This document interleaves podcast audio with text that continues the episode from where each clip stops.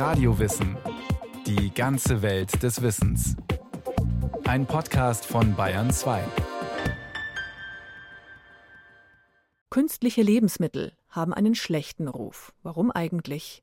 Einfach nur Kochromantik oder gibt's wirklich gute Gründe?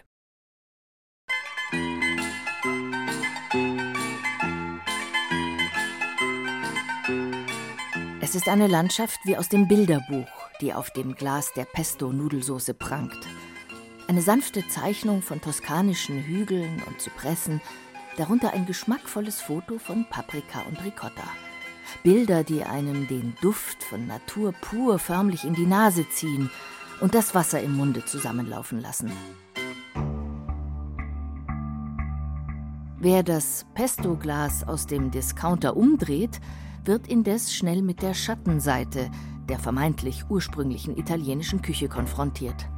Laut Zutatenliste besteht das Pesto fast zur Hälfte aus Farb-, Geschmacks- und Konservierungsstoffen, ist also beileibe kein natürlich hergestelltes, sondern ein hochgradig industriell verarbeitetes Lebensmittel. Aufgeklärte Verbraucher fassen solch künstliche Nahrung selbstverständlich mit spitzen Fingern an zumindest wenn es nach den Ernährungsreporten des Bundesministeriums für Ernährung und Landwirtschaft geht. Diesen Reporten zufolge bevorzugen es die Befragten regelmäßig selbst zu kochen. Und sie lieben frische Lebensmittel. Seltsam nur, dass sich gleichzeitig die Masse an verzehrten Fertiggerichten in nicht einmal zehn Jahren nahezu verdoppelt hat. Lebensmittelkäufer machten sich und anderen eben gern was vor, sagen Kritiker des Ernährungsreports. Es sei sozial nicht angesehen, sich der Bequemlichkeit hinzugeben und eine Instantsoße in die Nudeln zu rühren. Man sollte sich lieber eine Stunde an den Herd stellen. Wir haben auf jeden Fall eine gewisse Schizophrenie in unserer Ernährungskultur. Betont Daniel Kofal, der sich als Ernährungssoziologe mit dem Essen als gesellschaftlichem Phänomen befasst. Keineswegs will der Wissenschaftler Schadstoffen in Nahrungsmitteln das Wort reden. Doch einerseits jede Spur von Chemie im Essen zu verteufeln und andererseits die Segnungen der schnellen Küche aus dem Supermarkt nutzen zu wollen, das hält Daniel Kofal für einen gelebten Widerspruch wir haben in unserer Kultur tatsächlich gerade beim Essen einen starken Vorbehalt gegenüber allem, was künstlich ist. Das ist interessant, weil wir das in anderen Bereichen nicht haben. Ja, wir würden keineswegs sagen, wir tragen nur Felle, um uns gegen Kälte zu schützen. Da sind wir sehr unbedenklich, was Künstlichkeit, was kulturelle äh, Leistung angeht. Beim Essen gibt es irgendwie diese Skepsis. Es gebe mittlerweile eine regelrechte Angstkommunikation, wie Kofal es nennt, was vermeintlich künstliche Stoffe in vermeintlich natürlichen Lebensmitteln anbelange. Natürlich künstlich, wie Menschen Lebensmittel machen. Was, so fragt der Ernährungssoziologe Daniel Kofal, was soll das denn im Gegensatz zu künstlicher Nahrung überhaupt sein, ein natürliches Lebensmittel? Der Bioapfel? Da haben sich ja Züchter dran gesetzt, haben verschiedene Pflanzen miteinander gekreuzt, neue verbesserte Verfahren hervorgebracht. Auch da nimmt der Mensch natürlich Einfluss drauf. Ja, auch da sperrt er natürlich andere Lebewesen aus dem Produktionsprozess ab, indem man einen Zaun baut. Es finden auch da Debatten darüber statt, was darf in dieser Öko-Verordnung der EU drinstehen, was zugelassen ist, was nicht zugelassen ist. Das ergibt sich nicht alles in Anführungsstrichen quasi natürlich, sondern es ist ein demokratischer, ein politischer, ein ökonomischer Prozess, der damit reinspielt. Und dann haben wir am Ende Lebensmittel, die mit diesem Label bezeichnet werden und die als Bio gelten, die aber auf jeden Fall auch ein Kultur-, ein Kunstprodukt sind, das man aber gerne als natürlich bezeichnet, weil wir eine Affinität dazu haben. Verbraucher hätten eine sehr romantisierte Vorstellung von traditionellen, althergebrachten Anbau- oder Herstellungsarten von Lebensmitteln, meint Kofal, der auch deswegen Bio-Obst, provokant zugespitzt, als künstliches Nahrungsprodukt bezeichnet. Tatsächlich gibt es keine allgemeingültige Definition für künstliche Lebensmittel. Das bayerische Landwirtschaftsministerium etwa macht in seinen Ernährungsempfehlungen den Unterschied zwischen ratsamen, gering verarbeiteten und stark verarbeiteten Lebensmitteln. Diese enthielten wenig Ballast und sekundäre Pflanzenstoffe, die dem Wachstum einer Pflanze oder als Farb- und Duftstoffe dienen und denen eine Schutzwirkung gegen Krebs und Herzinfarkt zugeschrieben wird. Solche stark verarbeiteten Lebensmittel haben aber eine hohe Energiedichte, sprich viele Kilokalorien, dazu Zusatzstoffe, die das Produkt haltbar und schmackhaft machten. Das Nachschlagewerk Lexikon der Ernährung spricht hingegen von vorgefertigten Lebensmitteln, wobei teilfertige Lebensmittel, die der Koch noch zerkleinern, mischen oder garen muss, unterschieden werden von verzehrfertigen Lebensmitteln, also etwa der klassischen Fertigpizza, die nur in den Ofen muss. Nimmt man nicht die Zubereitung, sondern die Herstellungsbedingungen genauer in den Blick, wie dies Daniel Kofal tut, verschwimmen zuweilen die Grenzen zwischen einem natürlichen und einem künstlichen Lebensmittel. So hilft man bei der Herstellung von Bio-Camembert auch nach, indem man der Milch den Eiweißstoff Labferment hinzusetzt und dadurch von außen einen chemischen Prozess in Bewegung setzt.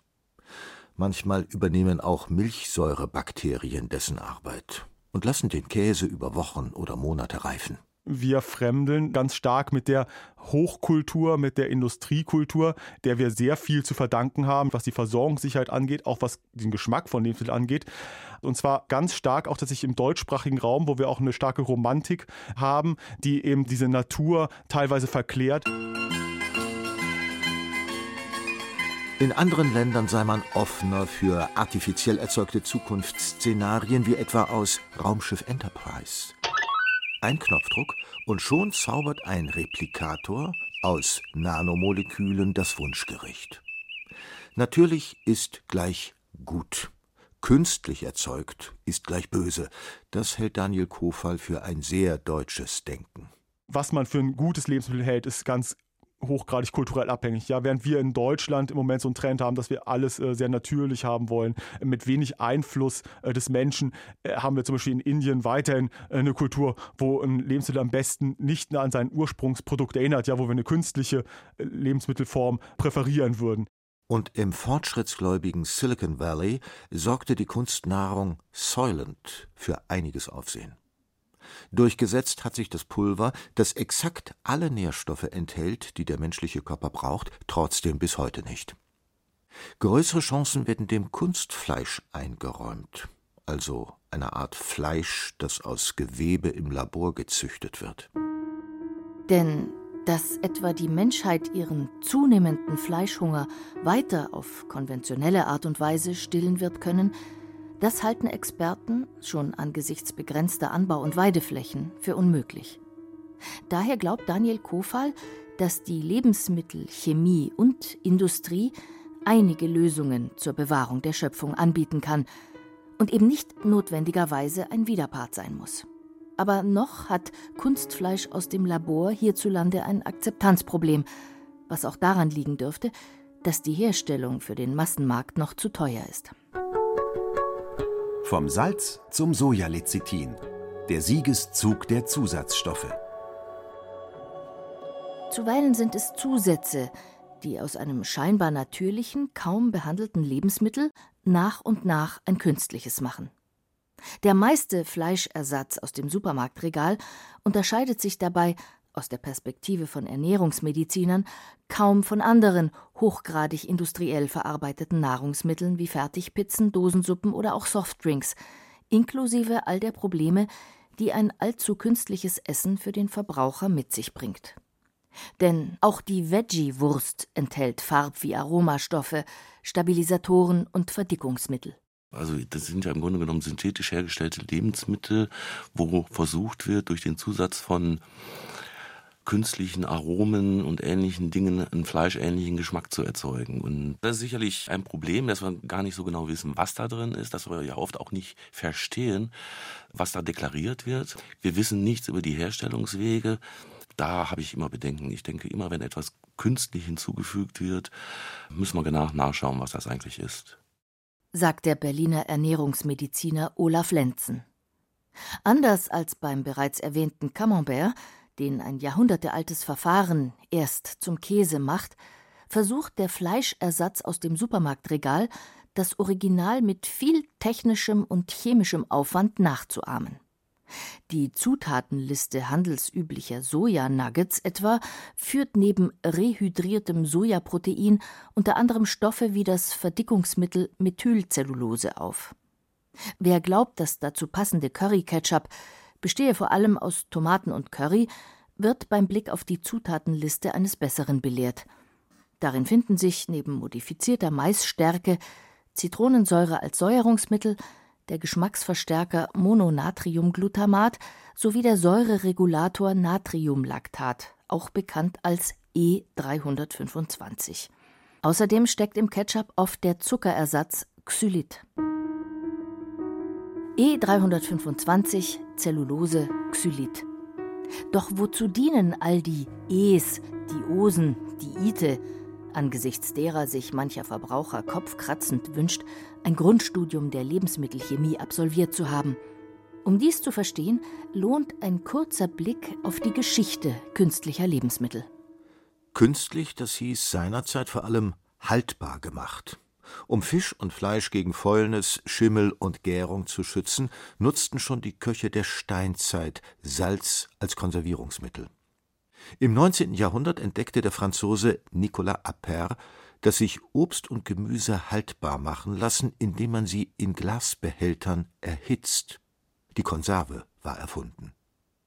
Leguminosemehle wurden bald zu Suppenpulver verarbeitet und damit zu den ersten Trockenkonserven. Gleichzeitig wurden in der Lebensmittelchemie die Zusammenhänge zwischen organischer Chemie und Biologie entdeckt. Damit waren die Grundlagen einer Lebensmittelwissenschaft geschaffen, die die Bestandteile von Essen wie Bausteine betrachtet und mit ihnen quasi nach Belieben jongliert. Weil im Grunde sie ja ein Ursprungslebensmittel erstmal komplett zerlegen und zerstören und das dann neu zusammensetzen müssen. Und da brauchen sie Farbstoffe, die Vitamine, die sie vorher zerkocht haben, müssen sie wieder künstlich zuführen. Sie müssen Geschmack reinbringen und ähnliche Dinge. Der Erfolg der Fertiggerichte und mit ihnen der Zusatzstoffe wurde durch technische Neuerungen wie die Mikrowelle und die Tiefkühltruhe, aber auch durch die zunehmende Berufstätigkeit von Frauen befeuert. Sogenanntes Convenience Food kam dabei Kunden wie Herstellern entgegen. Tütensuppe oder Tiefkühlpizza lassen sich binnen Minuten und ohne Küchenarbeit zubereiten. Sie sind lange haltbar, schmecken immer und überall gleich. Diese Standardisierung sowie die lange Haltbarkeit erlauben den Lebensmittelmultis, Herstellung und Logistik ihrer hochverarbeiteten Ware genau zu planen. Vom Acker bis zum Supermarktregal behalten die Konzerne so die Kontrolle über die gesamte Lieferkette. In den Augen von Daniel Kofall kann, dank künstlicher Lebensmittel, die Versorgung breiter Bevölkerungsschichten sichergestellt werden. Und was den Geschmack angehe den meisten Menschen schmeckt das, was sie da bekommen. Es ist auch etwas, was sie vermissen würden im Geschmack, wenn sie es nicht essen würden, diese ganzen kleinteiligen Zusatzstoffe, die da drin sind. Im Prinzip sei es mit diesen gezielt kreierten Zusatzstoffen nichts anderes als seinerzeit mit den Gewürzen, so sieht es jedenfalls der Wissenschaftler Daniel Kofal. Auch Gewürze habe man wegen ihrer exotischen Herkunft skeptisch beäugt. So manches Essen gewinnt aber erst dank Geschmacksbringer seine eigentliche Qualität. Dass Lebensmittelkunden Künstlichkeit bewusst in Kauf nehmen, der Zweck, der auch die schnelle Zubereitung sein kann, häufig das Mittel heiligt, das beobachtet auch der Ernährungssoziologe Daniel Kofal. Verwerflich will er es nicht recht finden, sogar der sogenannte Analogkäse, für den billiges Fett zusammengerührt wird mit Wasser, Eiweiß, Emulgatoren und Zusatzstoffen, erfährt bei ihm eine Ehrenrettung ganz spannend, auch mit einer äh, sehr großen Unkenntnis eigentlich, was da gesagt wurde, kommuniziert wurde gegen den Analogkäse, zum Beispiel auf diesen Tiefkühlpizzen. Es würde gar keinen Sinn machen, auch rein vom kulinarischen her, da hochqualitativen Bio-Käse drauf zu packen, wenn die Pizza erst einmal schockgefrostet wird und dann wieder im Backofen bei diesen hohen Temperaturen schnell aufgebacken wird, da würden die Qualitätsmerkmale des hochwertigen Bio-Normalkäses völlig verloren gehen, während der Analogkäse eigentlich eine Möglichkeit ist, das geschmacklich gut abzurunden und gleichzeitig auf tierische Produkte weitestgehend zu verzichten. Smarter Emulgator?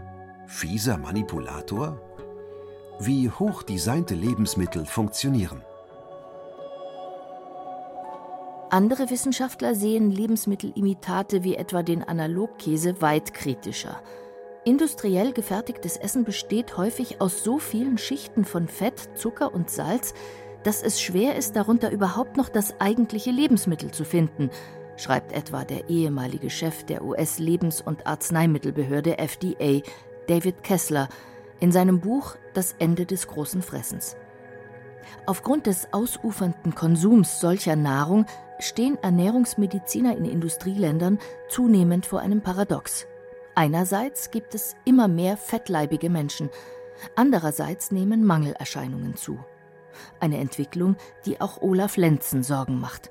Er ist Leiter des Zentrums für Ernährungsmedizin am Vivantes Klinikum in Berlin. Es gibt durch einseitige Ernährung bedingte Mangelerscheinungen. Wir beobachten das in unseren Kliniken. Sie können davon ausgehen, dass etwa oder bis zu einem Viertel der Patienten, die in einem Krankenhaus aufgenommen werden, mangelernährt sind. Und da sind jetzt nicht nur Vitamin D-Mangel, Vitamin B-Mangel sehr häufig, sondern es gibt Folsäuremangel, bei Schwangeren sehr, sehr gefährlich. Studien scheinen diese Beobachtung zu bestätigen. So kamen Paderborner Ernährungswissenschaftlerinnen zu dem Ergebnis, dass Menschen, die viel Fertignahrung essen, schlechter mit Kalzium und dem wichtigen B-Vitamin Folat versorgt sind. Folsäure ist temperaturempfindlich und geht besonders bei Verarbeitungsschritten wie dem Erhitzen schnell verloren. Wer mehr zu hochverarbeiteten Lebensmitteln greift, nimmt demnach auch mehr Salz auf als andere. Salz gilt als ein Verursacher von hohem Blutdruck, aber auch als Appetitanreger. Bei Kindern indes löst vor allem Zucker in Fertiggerichten regelrechten Heißhunger aus, sagt der Berliner Ernährungsmediziner Lenzen. Wissen Sie, warum Fischstäbchen von Kindern so gerne gegessen werden? Wegen der Panade, weil die sehr zuckerhaltig ist. Also oft lassen die Kinder den Fisch auf dem Teller und essen nur die Panade. Industriell hergestellte Panaden sind Hightech-Produkte aus mehreren Zutaten, die exakt abgestimmte Eigenschaften haben. Manche Zusatzstoffe steuern die Bräunung beim Braten, andere bestimmen das Aroma oder gewährleisten, dass die Speise länger knusprig bleibt.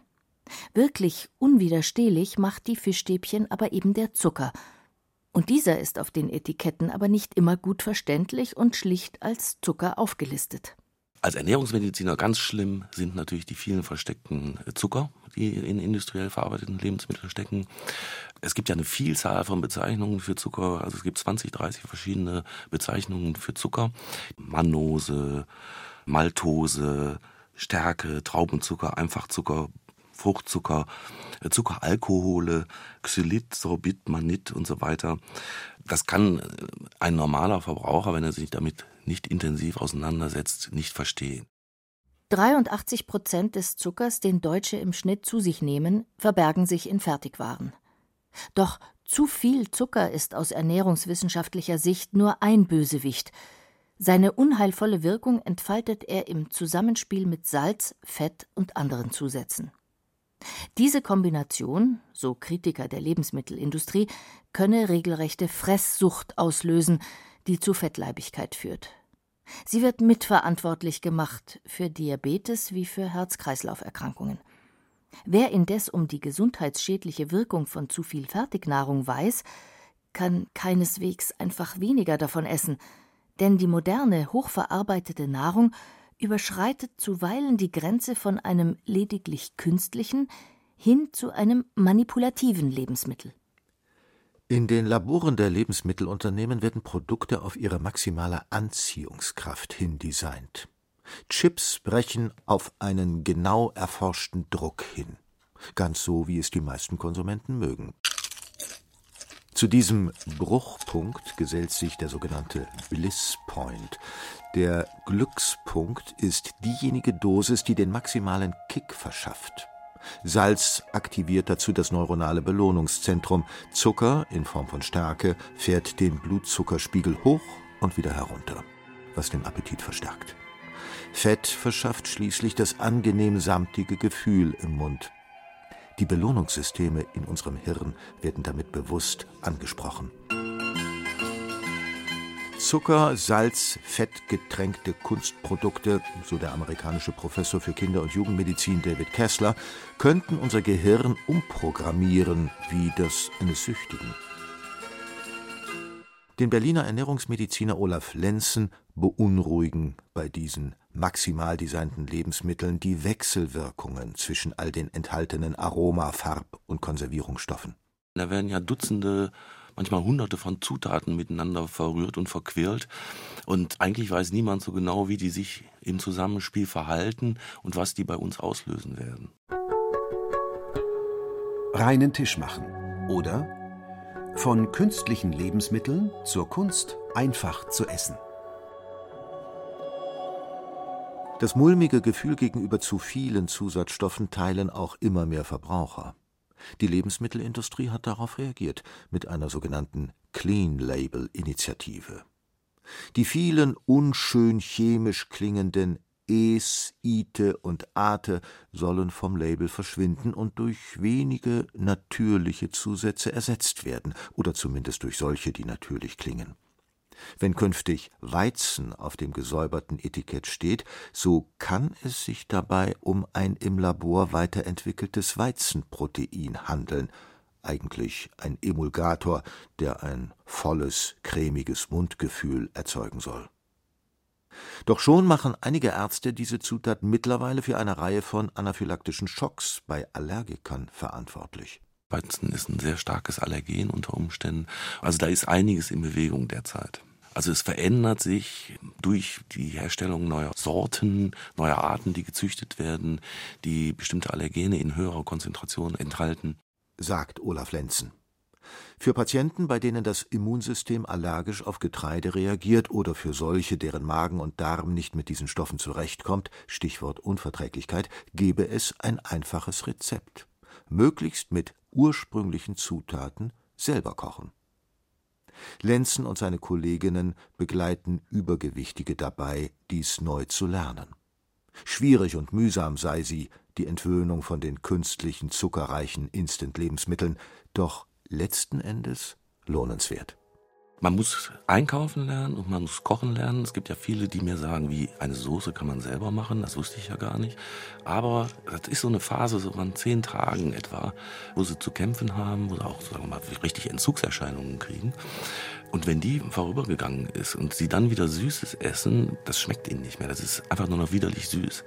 Und sie lernen dann eben auch Kräuter und ähnliche Dinge zu verwenden, die ja wirklich unglaublich geschmacksintensiv sind und ja Nahrungsmittel wirklich sehr lecker machen.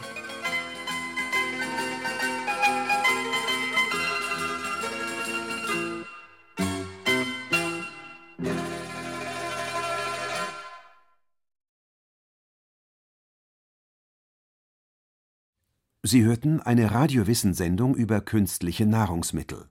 Eine Kostprobe von Lukas Grasberger. Gesprochen haben Irina Wanker, Andreas Neumann und Peter Veit. Ton und Technik Susanne Herzig. Regie führte Martin Trauner. Redaktion Nicole Ruchlack